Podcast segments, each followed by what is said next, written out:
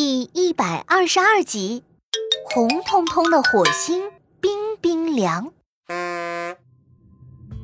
小朋友们拿到了金星徽章，告别了威勒斯爷爷和金星国居民，乘坐着胡萝卜飞船往下一颗行星火星出发了。嗯，好困啊！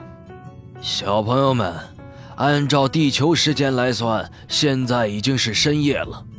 我看呀，你们还是先睡一觉，等快到火星时，我再叫你们。好，放大镜爷爷。很快，小朋友们便在胡萝卜飞船里甜甜的进入梦乡。不行，我们不能去火星！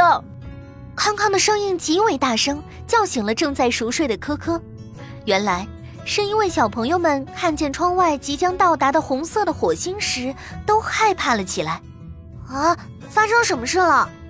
可可哥哥，你醒了！你快看，那是火星。康康还以为火星上到处都是火焰和岩浆呢。普拉和放大镜爷爷正在分析火星的具体情况，康康就吵着要回地球了。原来是这样呀！呵，康康，你别担心。我们先等普拉和放大镜爷爷的分析结果吧。很快，普拉和放大镜爷爷转向了孩子们。哈哈哈哈！孩子们呀，别担心，火星的状况没那么糟糕。真的？那它为什么是红红的啊？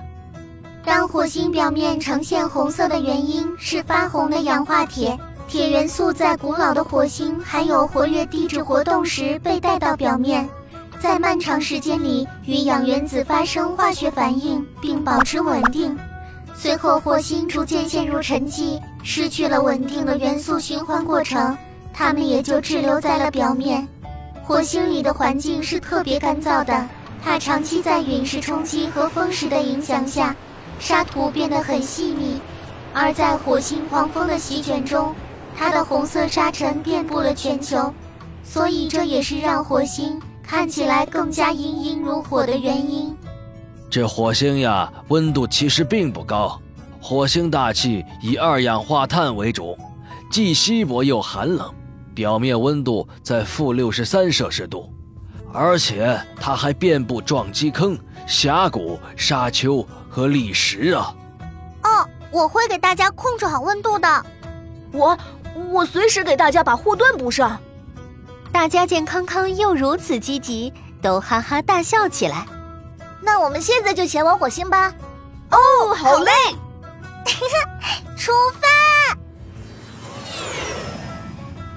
当胡萝卜飞船到达火星后，小朋友们透过舷窗看见了火星上遍地的撞击坑、沙丘和硕大的峡谷。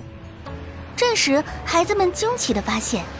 窗外被阵阵大风卷起的红色沙尘里，出现了一排艰难行进的身影。